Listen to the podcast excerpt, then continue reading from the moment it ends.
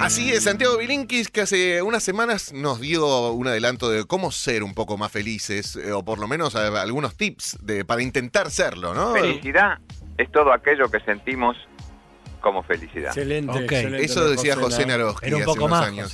Bueno, una un poco una más. búsqueda un poco más Para profunda. eso está Santiago. ¿Cómo estás, Santi? Buenas Verón, tardes. Verón, qué grandes son. Ah, Bueno, bueno, bueno, eso ahí pueden sí, dar. ahí sí. ¿Qué dicen, muchachos? ¿Cómo Bien, están? Bien, Santi. Bien, ¿vos? Bien, bien, bien, muy bien. ¿Cómo estás con la fiebre mundialera? A full, a full. eh, pero a mí el mundial, sobre todo, me, me enoja un poco la mezquindad de los equipos. Me, me pone un poco furioso.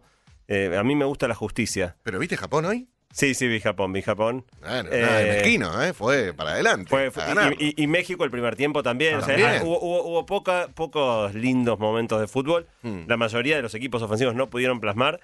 Eh, justo venía en el taxi, pues yo viste, yo soy muy estadístico, venía haciendo la, mirando la estadística de cómo va bajando el promedio de goles por partido. Ajá. En lo- si tomás todos los mundiales en la historia, los agrupé en bloques de cinco mundiales. Sí. Y el número de goles por partido se está desplomando, digamos. Eh, creo que cada vez más los equipos se, se dan cuenta. Y, y, ojo, ni hablar con esta idea de meter 48 equipos. Si metés los 16 que se quedaron afuera, también tenés algunos radios que se quedó afuera Italia, Chile, equipos normalmente no se quedarían. Holanda. Pero si metés todo el lote que sigue, yo creo que prepárate. va- va- van a ser 0 a 0, o sea, 11 colgados del travesaño. Todavía no tuvimos un 0 a 0 en fase de grupos. Eso es muy loco. fecha. Eso es muy loco. Eh, pero el promedio, el promedio de goles viene cayendo mucho. Sí. No, es verdad Y- que estamos viendo un fútbol más mezquino en general. Salvo la Champions fue una cosa, repito sobre la Champions, rarísima. Partidos de 5 o 6 goles, Sí. goleadas. Eso no, no estábamos muy acostumbrados últimamente. No, No, sé, la- lo, la- lo comentaba yo, perdóname, también con Matías el otro día, el hecho de los equipos, por más que le metas un gol, no es que se desordenan y salen, siguen haciendo el mismo planteo. Y, y de repente te embocan, como nos Sí. pasó con Islandia, y ya está, buenas noches, te cierran la cortina. Eh, Viste que yo soy muy fanático del fútbol americano. Sí. Y el fútbol americano es mucho más irrespetuoso de la tradición en ese sentido. O sea, como tienen muy claro que es entretenimiento, si hay algo en las reglas que no está funcionando bien, los tipos cambian las reglas. Y, y hace unos años pasó un poco esto de que las defensivas estaban funcionando mucho mejor que, que las ofensivas, estaban bajando la cantidad de puntos por partido, y los tipos cambiaron un poquito las reglas para que sea más divertido. Y cuando vos decís esas cosas, digo, estamos con la pavada del bar, o sea, el fútbol es como intocable. Yo creo que, que rapidísimo le metería un par de cambios a las reglas para volverlo más, más entretenido. Que el arquero ataje la casa, ponele. Que empiece el partido el arquero en la casa y tiene Ahora- que tomarse un bondi. Ahora, Santi, ¿el Mundial como evento te da más felicidad o más angustia? Pensando en que vivís con nervios ciertos partidos o te enoja la mezquindad de los equipos. Yo, yo la paso mal, yo la paso mal. O sea que en algún punto sería mejor no tener Mundial. Para la vida, digo. Mm, ¿Qué sé yo? O sea, es- digo, la, felicidad tiene mucho de eso, ¿no? Del contraste entre momentos muy... Porque es esa angustia también la que se libera cuando las cosas salen bien. Claro. Eh, en el fondo, que haya cosas que te importen mucho es lo que hace que cuando... lo- lo- digo, si no... eh, el ideal sería que no te importe nada, ¿no? Un poco el nirvana y no, o sea, Y para sí. mí para mí es la, la emoción, la intensidad. ¿Y de qué otras maneras se puede ser un poco más feliz, Santi? Mira, la- lo que hablamos hace tres semanas en la columna anterior fue por qué nos costaba tanto ser felices. Y para los que no hayan estado escuchando hace tres semanas, en muy resumidas cuentas, eh, hace tres semanas de lo que hablamos es de que eh, nos cuesta mucho por, por varias razones. Por un lado, porque casi todo lo que creemos de nuestra propia felicidad está equivocado. Nuestras intuiciones respecto de qué es lo que nos hace feliz, felices, eh, están eh, erradas. Somos muy malos entendiendo cómo funciona nuestra propia felicidad. Dimos varios ejemplos en ese momento respecto de, eh, por ejemplo, cuando te preguntan si pasa tal cosa, cuánto, algo bueno, cuán ma- cuánto más feliz vas a ser en un año, o algo malo, cuánto más infeliz, y le pifiamos como en la guerra en predecir nuestro, el- el impacto de esas cosas sobre nuestra propia felicidad. Y entonces tomamos decisiones basadas en lo que creemos que nos hace felices o infelices y creemos mal. La otra cosa que hablamos en la columna anterior es que esto se debe a algunos problemas que tiene nuestra mente, este famoso tema de los sesgos cognitivos Yo que a mí me lo, re- encantan. lo registré para banda, ¿eh? Para banda de música, sesgos, Sesgos cognitivos. Quiero así para que tocar en el Cone. Me gusta, me gusta, me gusta. Bueno, y, y mencionamos principalmente dos. Uno es que nos cuesta muchísimo pensar las cosas en términos absolutos y todo en general terminamos comparándonos con algo o con alguien, cosa que no necesariamente es, es una buena práctica. Y la otra es la habituación, que es que a todos nos acostumbramos. Eh, y de alguna manera ese cóctel entre compararnos todo el tiempo con los parámetros equivocados y habituarnos muy rápidamente tanto a lo bueno como a lo malo, es este cóctel que hace que ser felices se nos haga difícil. Lo que quedó colgado y no, no entró en la columna pasada es, ok, bueno, listo, entonces, ¿qué hacemos? ¿Qué cosas se pueden hacer para ser más felices dadas estas características que tiene nuestra mente, dados estos errores que, cometemos? Y eso es un poco lo que vamos a charlar hoy. Muy bien. La primera de las cosas es cómo manejar el tema de, de la comparación. De esto de estar constantemente comparándonos con alguien. ¿Eso De- no es una catapulta directa a la infelicidad? Sí. ¿Cómo, cómo? ¿No es una catapulta directa a la infelicidad el comparar? Eh, bueno, ¿te acordás que habíamos di- dicho una cita de Mark Twain que estaba buenísima, que era algo así como la comparación es la muerte de la felicidad? Ah, bueno. Lo O que sea, pasa lo que- primero que tenemos que hacer es, es cerrar todas las redes sociales. Eh, eh, bueno, vamos a, vamos a ir a algo de eso. Con es, muy, es muy inherente, es muy inherente a nosotros esto de la comparación. Eh, el, el ejemplo, un punto de referencia es como una vara que nos fijamos, notoria pero irrelevante. Ujú. Y el ejemplo obvio, lo dimos la, la vez pasada, es esto, ¿no? De si vas perdiendo todo el partido y empatás en el último minuto contra un equipo malo, o si vas ganando todo el partido y te empatan en el último minuto, tu sensación después del partido es totalmente Claro. diferente cuando estrictamente lo que pasó es que empataste con un equipo malísimo. Me pero, parece- eh, yo, yo me pongo en contra, perdón, Santi, yo necesito un punto de referencia No, para, la, para la vida. ¿eh? Sí, obvio. O sea, el, pun- el punto es que tomamos puntos de referencia erróneos. Hay un experimento muy Claro. divertido, parecido a este del, del fútbol, que es que hicieron un experimento con gente que le ponían una, una comida en la mesa, una barra, creo que era una, una barra de chocolate, eh, y al lado en la mesa había otra comida, para algunos una comida más rica y para otros una comida más fea. Y te preguntaban, ¿cuán feliz crees que te haría comerte este chocolate? Nadie te habló de que te comas lo otro. Ahora, en presencia de algo más rico, el chocolate te hacía menos feliz que en presencia de algo más feo. Claro. Eh, y en realidad lo único que ibas a hacer era comerte un chocolate. ¿Por qué la mera presencia Claro. de otra cosa ya te arruina la experiencia? Porque ya estás pensando, uh, pero me podría haber comido esto. Eh, en el fondo, yo entiendo, es así, Juan, es- nos pasa a todos. El problema es que, es no está bueno. No. Y, y hay ciertas cosas que, o sea, no podemos evitar La eh, comparación. la comparación. Lo que me parece ahora con respecto a lo que decía Diego en las redes sociales, que se ve exacerbado otro rasgo que antes no, no era tan común. Por ahí sí con la compra de un auto, pero con las redes sociales no solo me comparo, sino quiero que vos me compares. Quiero que si yo la estoy pasando bien comiendo algo muy rico, si yo la estoy pasando bien en unas vacaciones paradisíacas, no sé, en junio, cuando están todos laburando, te lo subo para que vos te compares a mí y mi deseo más profundo y más negro y más eh, oscuro es que vos te sientas como el orto y ahí voy a lograr mi felicidad. Bueno, eh, en realidad en lo que estás diciendo hay un dato muy muy importante, que es que en el fondo lo que la mayoría compartimos en las redes es ficticio, o por lo menos es un recorte muy muy intencionado sí. de nuestra propia vida, ¿no? O sea, eh, muy pocas personas, no sé, me viene a la cabeza Darío Stanschreiber que siempre sube sus posteos contando lo mal que está, pero son pocos los existencialistas o nihilistas que comparten sus frustraciones. La mayoría tratamos de mostrar los momentos más lindos y muchos los miran en, este, en esta ansia de comparación como si eso fuera representativo de lo que nuestra vida es en general, ¿no? Claro. Pasa un poco lo mismo con las publicidades, los modelos de belleza inalcanzables. Son todas cosas que nos fijan parámetros de comparación que nos llevan de cabeza a la infelicidad. Y lo que podemos hacer respecto de esto, eh, sobre lo que sí podemos trabajar, no es sobre no comparar, sino con tratar de, cambiar contra qué nos comparamos. Eh, un- una situación bastante común es, lo dice el refrán, siempre el jardín del vecino parece más verde, ¿no? Siempre es más verde el jardín del vecino. Sí. Es más verde el jardín del vecino, por ahí hasta que te metes al jardín del vecino y te, y te tirás arriba del pasto, ¿no? Entonces, eh, de alguna manera, una cosa que, que nos sucede bastante es que idealizamos aquello que conocemos menos y que tienen los demás. Entonces, parte de la estrategia de combatir la comparación es tratar de romper ese ideal. Si, crees que algo está muy bueno, bueno, trata de vivenciarlo. Trata de meterte un rato al jardín del vecino, dormite una siestita ahí, y por ahí te vas a dar cuenta que no era tan verde como parecía. Casi, casi nunca es tan verde como nosotros lo construimos en nuestra cabeza. Una segunda situación que se da mucho eh, es que muchas veces el parámetro de comparación, eh, de algún modo, cuando nosotros progresamos, no sé, tenés un laburo mejor, te compras un auto mejor, primero te estás comparando por un tiempito corto con lo que tenías antes y estás muy contento. Hasta que rápidamente, por la habituación, tu nueva situación se te vuelve el nuevo normal y te olvidas de dónde venís, ¿no? Es como una, una máxima por ahí aquellos que tenían un origen humilde y de repente les va bien, vos te olvidás de dónde viniste. Bueno, esta cosa de tratar de no olvidarse de dónde uno viene y mantener el pasado nuestro para poder ir, ir de alguna manera sintiendo esos pasos que vamos dando sin permitir que la habituación nos, nos domine. Y de algún modo es como un esfuerzo consciente que uno puede hacer de tratar de recordar momentos anteriores y, así volvés a valorizar tu presente. Una tercera situación de comparación es la contraria. Los eh, todo tiempo pasado fue mejor. El que se compara contra el pasado y nunca el presente está a la altura de los momentos de gloria que vivió, que en general también es producto de una idealización.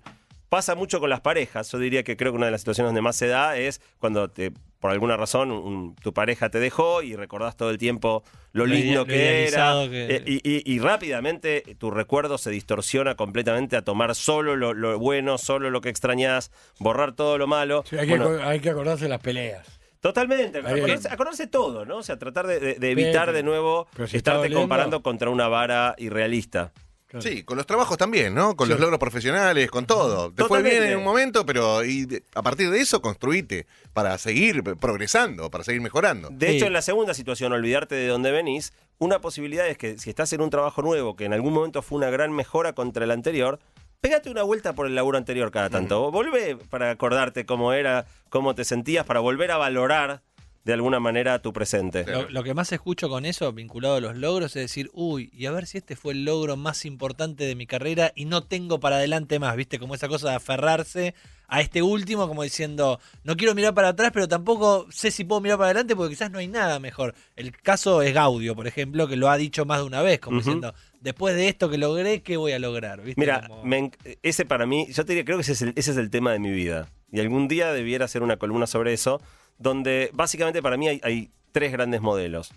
Por un lado tenés este, Alanis Morissette, ¿no? En mi, mi- en mi cabeza, ¿no? Son, Sí, son mis grandes modelos. Metió un primer disco Jagged Little Pill. de, de la hostia, o sea, histórico. Todos los temas eran hits, la mina pasó de ser una desconocida total a ser estrella pop mundial y nunca más pudo sacar un disco. ¿Cómo corno será estar en los zapatos de alguien que nunca jamás llegó ni remotamente a estar a la altura de sí misma? Situación número uno. Situación número dos, Adrián Paenza, que cuando da su charla de, de TDX Río de la Plata, una charla hermosa, los que quieran entrar a, verla en la página de tdxriodelplata.org, Adrián dice, yo llegué a la cima, arriba no hay nada. O sea, no persigas porque el día que llegues lo único que te vas a dar cuenta es que estuviste persiguiendo la zanahoria equivocada. Esa Yo llegué una- a la cima, también es algo muy particular, es, es cuál es tu pretensión máxima. Claro, ¿cuál Puede haber algo más, quizás no lo estás viendo. Bueno, pero en por eso digo, es como, es como claro. una, una segunda postura respecto del éxito, que es decir, estás persiguiendo una zanahoria. O sea, lo que vos crees que vas a encontrar no pasa por ahí. Y la tercera, eh, que a mí es la que más me cuesta pensar, pero a la vez me parece la más brillante, es algo que dijo Borges, que Borges dijo alguna vez, qué placer me da ya haber escrito mis mejores libros. O sea, y da vuelta completamente la ecuación y te dice, haber hecho cosas grosas es el éxito. Claro. Si después todo lo que viene soy un queso, ya está, yo, yo- yo- yo ya gané, de alguna Sí, lo- manera. Lo podemos aplicar a Charlie García, que no lo dijo, pero es claro, digo.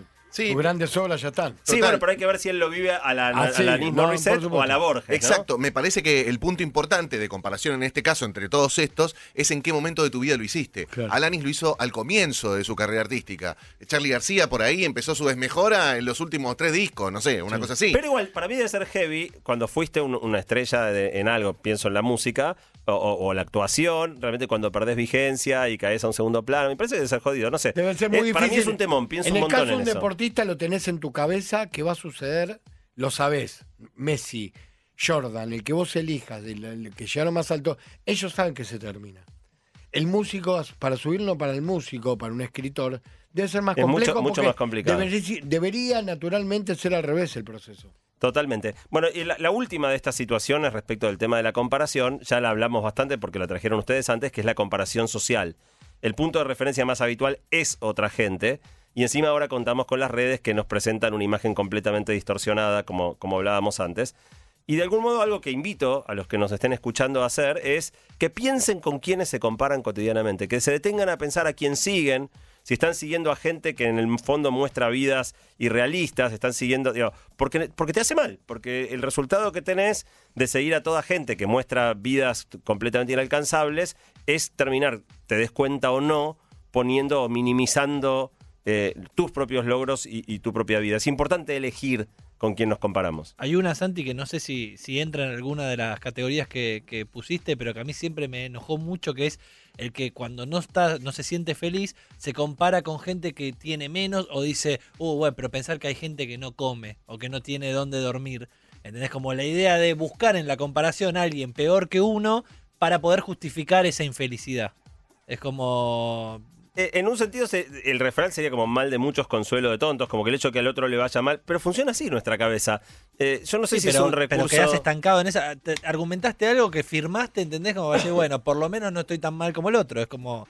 No, no, tengo para comer, o tengo para vivir, o estoy en pareja, o lo que sea. Si la meta es ser feliz, el mecanismo ese Yo funciona a- bastante a- bien. A ¿eh? mí me, me- me enoja Mm. por la por la falta de por, por la conformidad con eso y la falta de ambición a futuro. Es como A- Ahora en un ratito vamos a volver por otro lado a un tema parecido.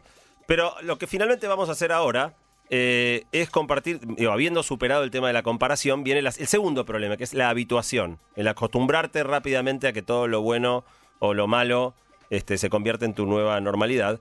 Y vamos a compartir con la gente cinco cosas que pueden hacer para vencer este problema de la habituación y ser más felices. La primera cosa es gastar la plata en experiencias en vez de gastarla en cosas. Consejo una vez de quien fue en algún momento ministro de Economía, en una cena tuvimos los Basta, no me acuerdo quiénes estaban presentes, dijo, que siempre le preguntamos, en Mm. ese momento también, hace muchísimos años, te estoy diciendo, ¿en qué invertimos? ¿Qué hay que hacer? Inviertan en vivencia, fue el consejo ministro de Economía. Mira, Mira. no sabía eso. Yo no fui a esa cena, pero a partir del Mundial 2014, ahora que se cumplen eh, cuatro años del Mundial de Brasil, eh, me gasté una tonelada de plata en ir a ver a la final de- del, del Mundial y dije, "Ah, hay que invertir en recuerdos. Bueno, totalmente. Es eh, eso. de alguna manera la, la habituación funciona mucho más fuerte con las cosas que con las experiencias. Uno no se acostumbra a haber ido al mundial. Eh, si te compraste un auto nuevo o una camisa linda o qué sé yo, el efecto dura bastante poco, Sí. Eh, es estático, eh, mientras que las experiencias de alguna manera perduran mucho más. Alimentan. son más Eh, dinámicas, claro. son más dinámicas, eh, son pasajeras, y uno pensaría que comprar algo durable te va a dar más felicidad y en realidad funciona al revés. Claro. Lo efímero te da más eh, felicidad que lo durable. Eh, es muy interesante porque esta es una de las intuiciones Claro. que tenemos equivocadas. Cuando a la gente le preguntan, ¿qué te va a hacer más feliz? ¿Cambiar el auto o irte de viaje este, a, a- a tal lado? En general la gente piensa que los bienes materiales, predice que los bienes materiales le van a dar más felicidad y cuando después le preguntas al que viajó o al que cambió el auto, claramente las experiencias le ganan a, a- a los Eh, bienes. no me quiero justificar, pero también venimos con un background, con una educación de familia, clase media, por lo menos creo que lo que estaba acá, que siempre es esa estabilidad, ¿viste? Como comprar algo que a vos te deje, no sé, que te dure en el tiempo, que te deje en un lugar como estable. Sí, yo creo que los, los- los millennials y los centennials, o sea, los, los más jóvenes, que están que- la, están viendo, la están viendo bastante más clara, ¿no? Y esta cosa que por ahí en el mundo laboral se les reprocha de que están con un buen laburo y que eso y mandan todo a churros y se van a viajar, juntaron unos mangos y se van un año en, este, de mochileros a dar la vuelta al mundo. Sí, o, o no consiguen las estructuras de nosotros, vivimos la de laburar cinco días a la semana, tener tantas horas libres, tantas horas no. Totalmente. Hay muchos experimentos hechos en esto de si vos gastás en experiencias o gastás en cosas materiales. Claramente el resultado da siempre que las cosas eh, vivenciales te dan más felicidad que, las materiales. Esto se mantiene incluso en, clases sociales bajas o en países pobres. O sea, no es solo un fenómeno de, clase media, aunque obviamente a mayor ingreso más podés asignar, porque digo, tenés que comer, pagar la- la- las expensas, es- esos gastos fijos, de alguna manera si se comen mucha proporción te dejan menor margen. Otro tema interesante de las experiencias respecto de las compras materiales es que la experiencia genera mucha más anticipación. Vos no vas a estar como loco porque el mes que viene te vas a comprar una camisa, pero sí vas a estar como loco un mes antes porque te vas a ir al mundial. Sí, señor. Entonces, de alguna manera, la- el disfrute de la experiencia arranca mucho antes que eh, el disfrute de, de los bienes materiales y también dura más. Cuando vos medís, pasado cierto tiempo, cuánta felicidad quedó, dura más el efecto de, de las experiencias y tiene un efecto también sobre lo social. Ujú.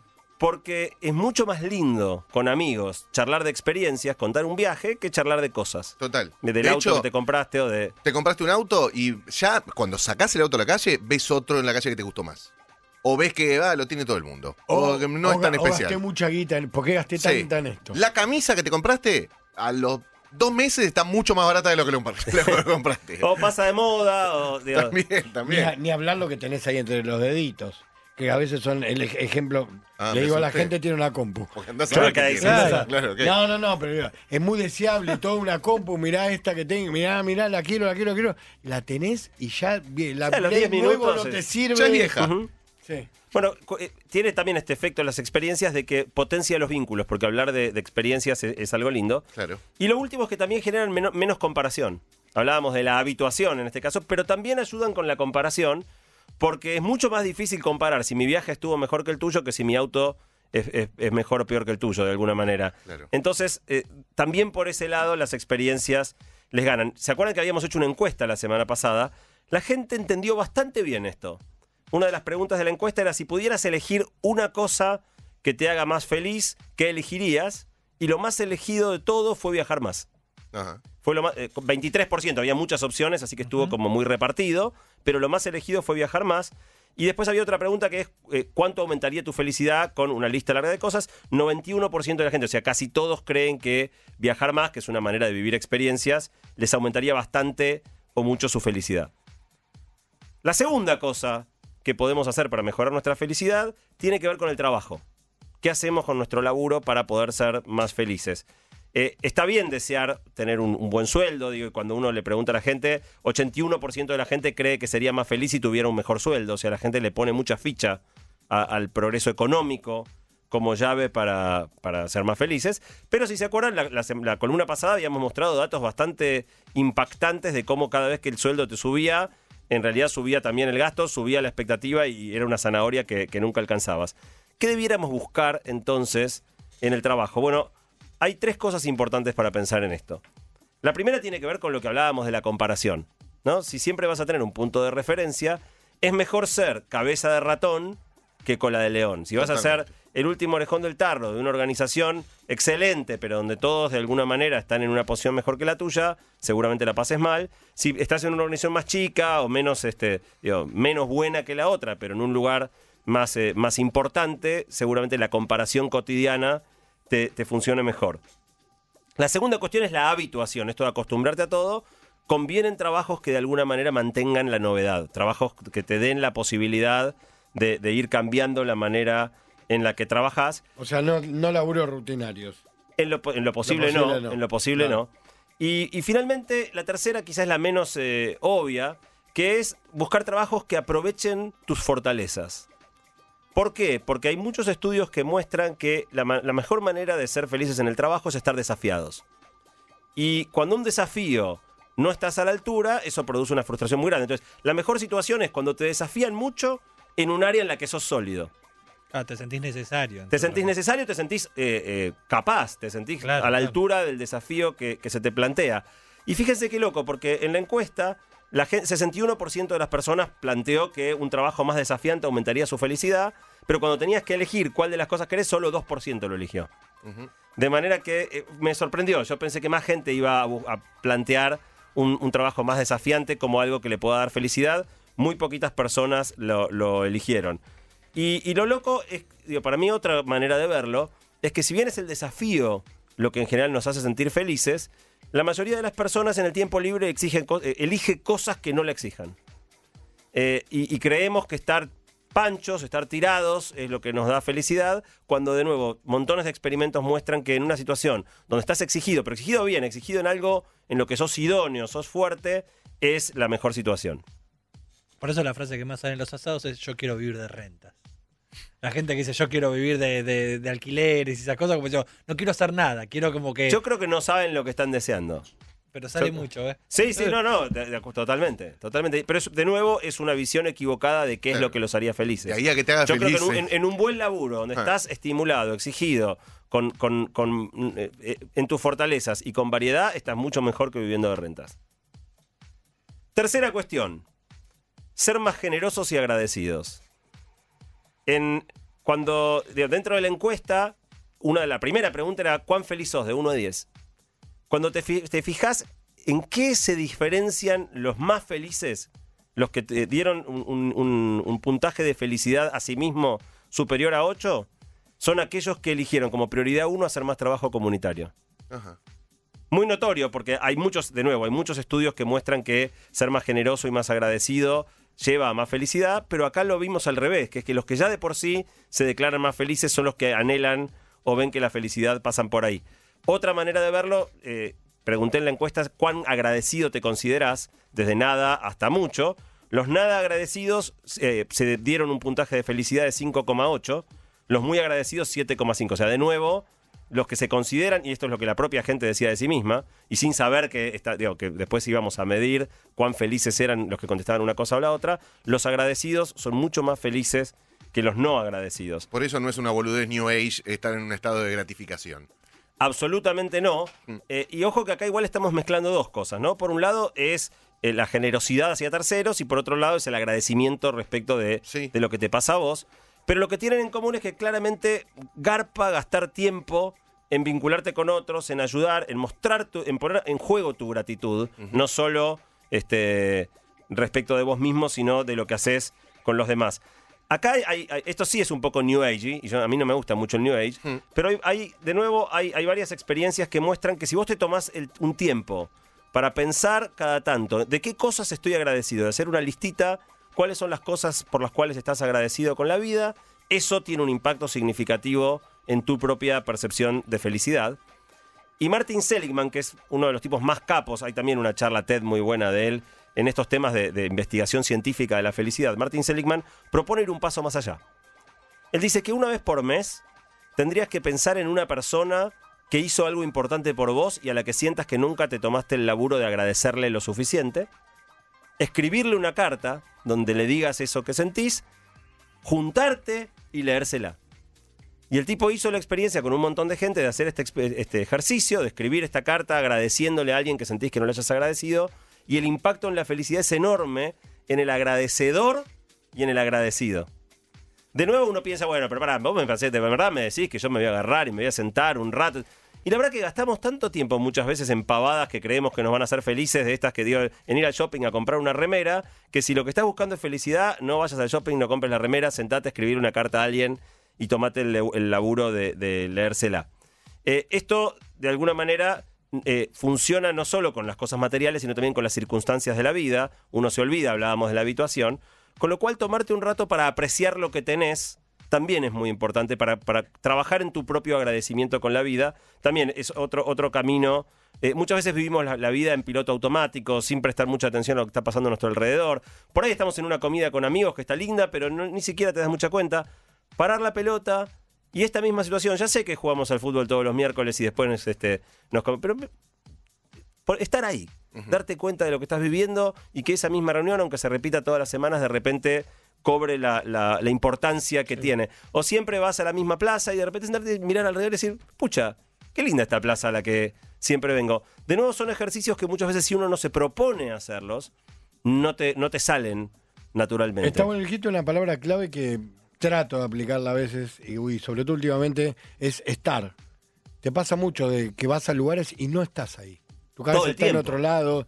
Tratar de estar lo más posible en el lugar y conectar con la persona que tenés enfrente lo más posible. Es un ejercicio que me toma mucho laburo, ¿eh? pero trato de hacerlo y me parece que tenemos que tratar un poquito más. Bueno, creo que ahí vos dijiste la palabra clave. Casi todas estas cosas que estoy planteando requieren laburo. Sí. Sentarte a, sentarte, sentarte a hacer la listita, ponerte a pensar en, en, en qué estás agradecido, escribirle la carta a otro. O sea, pero de nuevo, creo que si uno realmente quiere ser feliz y todos decimos que queremos, bueno, hay que hacer estas cositas de laburo. No es tan difícil, no es tan complicado. Eh, en el fondo, el problema que tenemos es que nuestra intuición nos dice las cosas equivocadas. Es lo que ya hablamos en la columna anterior. Entonces, la mayoría piensa, no, esto es una boludez, a mí no me va a cambiar nada. Mira, por hacer la listita. Mm, Hay un montón de experimentos, hagan el intento, pruébenlo, van a ver que tiene un impacto importante en cuán feliz te sentís. Es como cuando necesitas un grupo de, viste, cualquier adicción que vos tengas, comida, alcoholismo, drogas, no sé, depresión, eh, grupo de taller de la memoria para quienes perdieron un familiar muy cercano, viste, uno a veces subestima, no, ese, el grupo ese a mí no me va a ayudar, el grupo ese y hay tantas personas que es la única manera de salir, viste, el subestimar las cosas, viste, a veces nos lleva a lugares equivocados. Totalmente, totalmente. Bueno, vamos a la cuarta y, y anteúltima cosa que podemos hacer para ser más felices, que es usar dinero para comprar tiempo. De alguna manera, cuando uno mide la riqueza en nuestra sociedad, se mide en guita, ¿no? O sea, Bill Gates es el tipo más rico del mundo porque tiene tanta plata. Y nadie se pregunta por el tiempo de Bill Gates. Pero hay otra forma de riqueza. Eh, Es un poco el chiste del que está tirado, el millonario tirado en la playa con el que está con el, rasta, que los dos están sin hacer nada. Eh, Uno es millonario, el otro no, y sin embargo los dos están disfrutando ahí de- del solcito en la playa. en general no vemos la importancia de invertir en tener tiempo. Yo tenía un amigo que él decía que su meta de la vida era juntar X cantidad de plata y que esa plata dividido 5, cada vez que llegara a ese número, un quinto, dos quintos, tres quintos de la plata que él quería, iba a comprar un día. O sea, que cuando llegara un quinto iba a pasar a laburar cuatro veces por semana, cuando llegara a dos quintos, dos veces por semana, eh, y de alguna manera ir comprando su propio tiempo. Fíjense que cuando en la encuesta eh, pregunté qué te haría feliz, la segunda cosa más elegida fue tener más tiempo libre por la gente, pero después había otra pregunta que era, si te doy a elegir entre ganar 30% más o trabajar 30% menos, ¿qué elegirías? La gran mayoría de la gente eligió ganar, más. Ganar 30% Ganar más. más. Eligió ganar más en vez de tener más tiempo. Y cuando mirás... Ya qué- sé que me la banco, pagame más por esto. Claro, claro. Ahora, fíjate que eh, cuando te fijas, de nuevo, estaba la pregunta cuán feliz sos, era la primera, para que nada de lo que venía después te influya en tu propia evaluación de la felicidad. Los que eligieron trabajar menos son más felices que los que eligieron ganar más. O sea que una vez más aparece que el que lo que busca en la vida es tiempo, es experiencias, es más feliz en la práctica que el que no. De, de algún modo, una manera de hacer esto es pensar qué cosas hay en tu vida cotidiana que son garrones, que te toman tiempo que no te gusta, y estar dispuesto a gastar plata en eso. Yo muchas veces pienso, no sé, tengo que hacer un trámite, llevar algo al centro eh, y podría mandar un una de estas mensajerías, un, un motoquero, y digo, no, pero voy a poner, gastar tanta guita. No, voy yo y me subo. Y, y por ahí no tengo ni cinco de ganas de hacer eso, de ir apretado en, en el subte, este, morirme de calor cuando es verano en el centro. Y hay- Embotellamiento, lo que sea. Totalmente. Hay, hay que estar dispuesto a gastar guita en liberar tu tiempo. Sí. No hay nada más, más valioso que eso. Y fíjense que algo loco que pasa es que en general, cuanta más plata ganás y más plata tenés, más valioso se te vuelve tu tiempo, pero en un sentido contrario. O sea, se te vuelve mucho más difícil de desaprovecharlo, ¿no? Porque sentís que no, mi tiempo es muy valioso, entonces tenés que laburar como un, como un loco. Cuando en realidad debiera ser precisamente lo- al revés, como yo decía de mi amigo, cuanto más eh, plata tenés, No, más dueño de tu tiempo deberías Eso es una estandarización también del hecho, digo, en el sentido de, qué sé yo, eh, para quien le cuesta mucho laburo llegar a fin de mes y eh, labura en un taxi, por decirte algo, laburar un día menos significa cada vez le va a costar más llegar a fin de mes. No, por supuesto, e- eso está atado a, la- a- a- a conseguir cierta meta económica difícil, ¿no? No es un caso muy representativo para cualquiera. Sí, para mí, digo, más allá de que pueda ser difícil tomar, tomarte un día entero, sí esta cosa de, de- de estar atento a las oportunidades de comprar tu, de, de gastar algo de plata en comprar tu propio tiempo. Yo, yo estoy con esa, igual también te veo una situación inversa que es una vez que uno tiene ese tiempo, a veces tiene que invertir dinero para ocupar ese tiempo libre, por ejemplo, que tiene. En algunos casos sucede, no sé, que tenés más tiempo y decís, bueno, pero yo tengo que hacer algo con ese tiempo e implica dinero. Y, y ahí compras experiencias, pero de nuevo sí tenés que tener la, la- No todas las experiencias requieren plata, ¿no? Pero, pero sí que, que priorizás experiencia, tiempo Lo, y experiencia. lo digo por el lado de que a veces el que te dice, no, no, yo prefiero no tener 30% más de tiempo, quizás también implica un poco de eso, decir, y después me, me generas un, un problema. Un porque problema. Tengo que ver qué hago Mm. con eso, claro. Puede ser. Les, les cuento un último experimento de esto y vamos a la última de las cosas. Eh, en esto de usar dinero para comprar tiempo, un tipo hizo un experimento donde agarró gente que estaba en un, en un bar, en digamos, tomando un cafecito, eh, y les hicieron hacer un, un ejercicio de palabras cruzadas, donde la, la gente sin darse cuenta, una de las, de las palabras cruzadas tenía todas palabras que te hacían pensar en laburo. Y la otra tenía todas palabras que te hacían pensar en eh, relax, socialización y, y- y conexión con otros. Y después que hicieron las palabras cruzadas, lo dejaron a cada uno que haga lo suyo. Y increíble, bueno, increíblemente no tanto, los que les habían hecho hacer cosas que los hicieron pensar en conectar con otros, tuvieron mucho más vínculo social en ese rato en el, en el bar que los que otros que se pusieron a laburar. Qué influenciables somos, lo primero que se me ocurrió decirte, y no nos damos cuenta. No, ridículo. Eso es todo lo de los sesgos cognitivos y es fascinante. Somos ridículamente influenciables, pero tremendamente Y no lo influenciables sabemos. de manera que no nos damos cuenta. Ahora, lo loco es que los que usaron el tiempo socializando después reportaron haberla pasado mucho mejor que los que usaron el tiempo laburando. Y yo leía esto y decía, pucha, todos vamos a los bares a laburar ahora. El bar pasó de ser el lugar donde encontrabas digo, el, café de los Cierto. galanes, ¿no? La mesa de los amigos, Sí. al bar donde te sentás, hay buen wifi, abrís la solo, compu y te claro. pones a laburar. Claro. De alguna manera nos estamos perdiendo algo muy importante. Y vamos a la última, y la más importante, la cosa clave para maximizar la felicidad en la vida, que la plantea un tipo que se llama Robert Waldinger, eh, que dio una charla espectacular en un TEDx que se llama TEDx Beacon Street. Y que es el director de uno de los experimentos más locos de la historia. En definitiva, cuando vos querés investigar acerca de la felicidad de las personas, la mayoría de las veces les haces encuestas. Mira, ¿qué te hizo feliz? ¿Qué no? Eh, y mucho de lo que aprendes viene de preguntarle a la gente por su propio pasado, pero la memoria es engañosa, no, no es muy confiable. ¿Qué pasaría si pudiéramos mirar vidas enteras transcurrir? Bueno, eso fue lo que se planteó este experimento, que arrancó, este año cumple 80 años, lo hicieron en la Universidad de Harvard, eh, y básicamente dijeron, vamos a seguir gente desde la infancia hasta la muerte. Truman Show. Una cosa así, pero, pero la gente Pero viviendo sin- su vida normalmente, claro, sin ¿no? cámara. Pero una vez por año te juntás, te hacen un cuestionario y miden cómo viene tu vida, qué hiciste, cómo viene tu felicidad, toda la vida.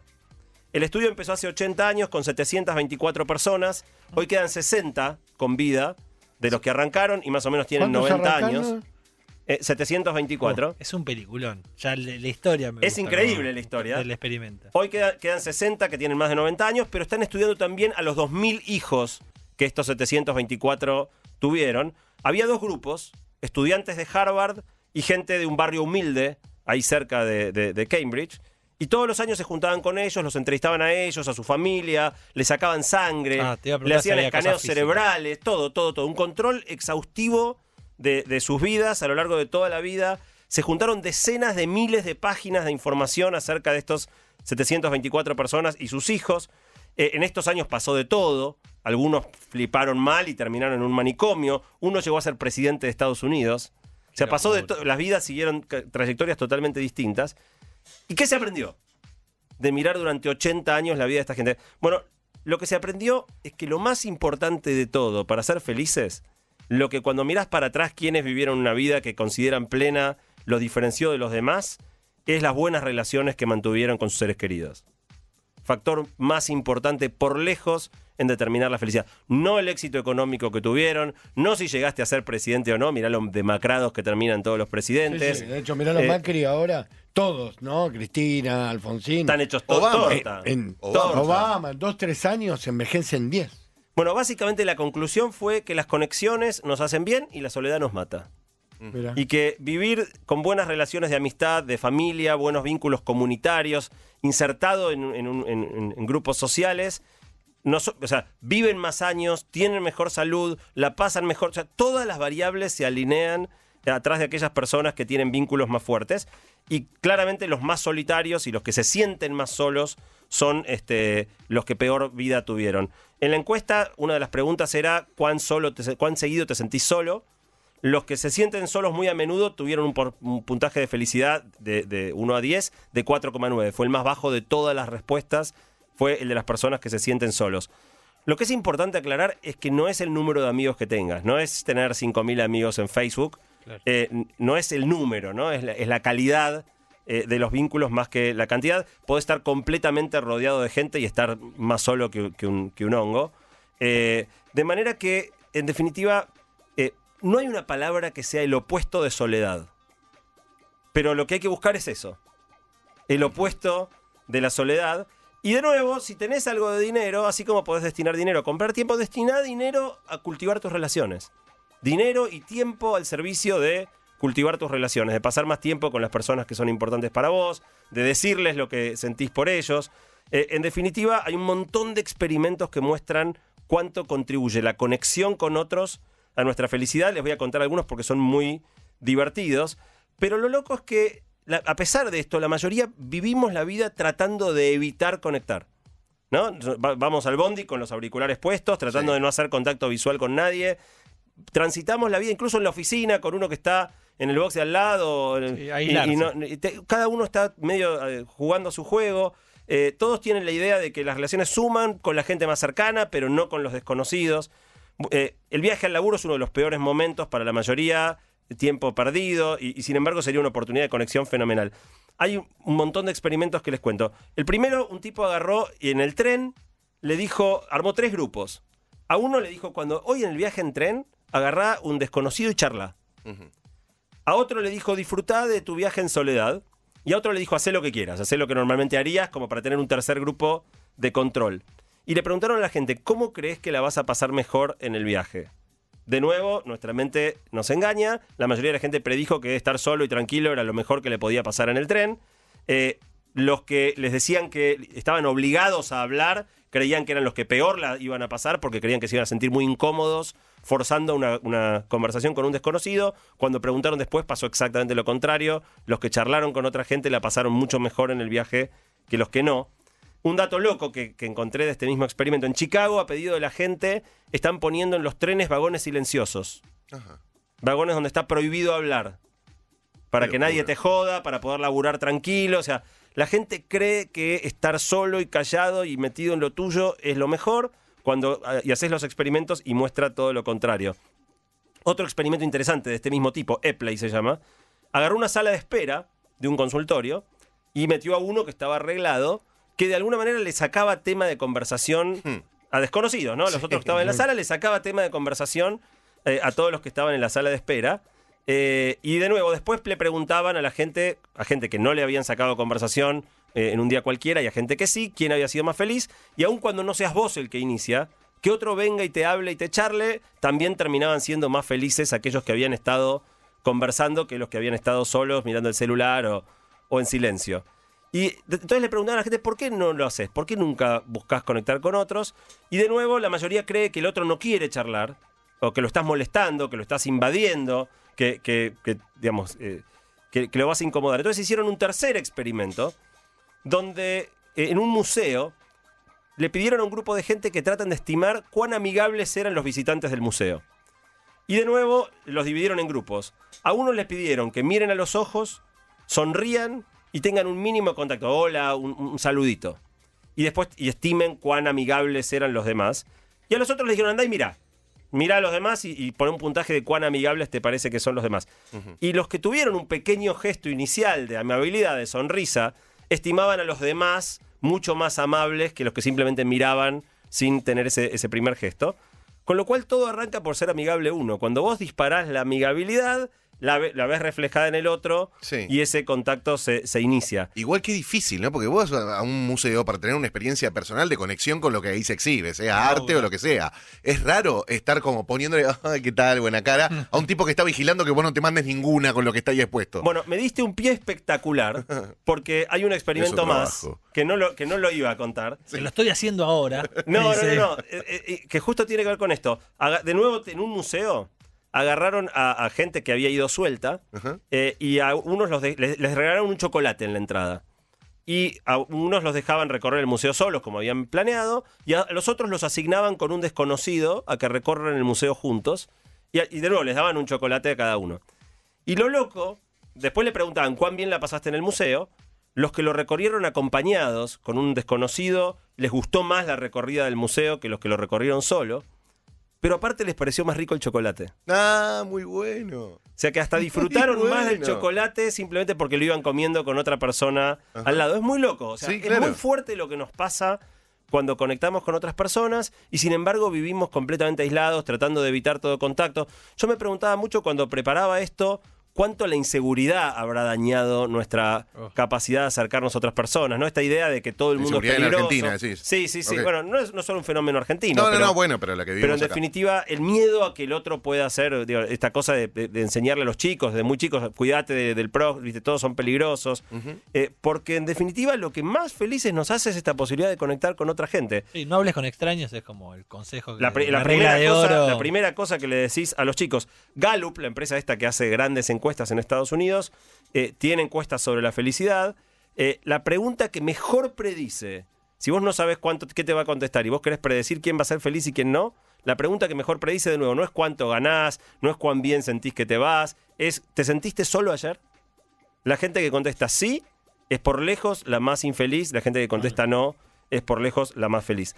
Así que, en definitiva, estas son las cinco cosas que uno puede hacer para tratar de ser más feliz. No son las que, no sé si son las que ustedes imaginaban. A mí me sorprendió como, como recetas. Algunas me resultaron más, más esperables que, que otras, pero varias me, me sorprendieron. Sí. Ahora, en defensa de las redes sociales, eh, para no pensar que solamente nos aíslan, eh, lo que propone cada red social es compartir, justo. Es compartir, es compartir contenido, es compartir lo que vos pensás, compartir las imágenes que más te gustan, en Facebook lo que estás pensando, cada uno te propone que compartas con los demás. Así que me parece que es acertado el, contenido de la columna, porque somos seres sociales, en definitiva. Eh, los contactos con nuestra familia, con nuestros amigos, nuestros seres queridos, terminan siendo nuestro mejor tesoro. Nuestro mejor tesoro, lo que más potencial tiene de hacernos felices. Y para cerrar, una última cosa. Se me ocurrió un último análisis de la encuesta, que fue agarrar a todos los menos felices, los que se declaraban menos felices al contestar, y mirar qué pidieron. Estaba esto, cuán feliz sos, y después, si pudieras elegir una cosa que te haga más feliz, ¿qué pedirías?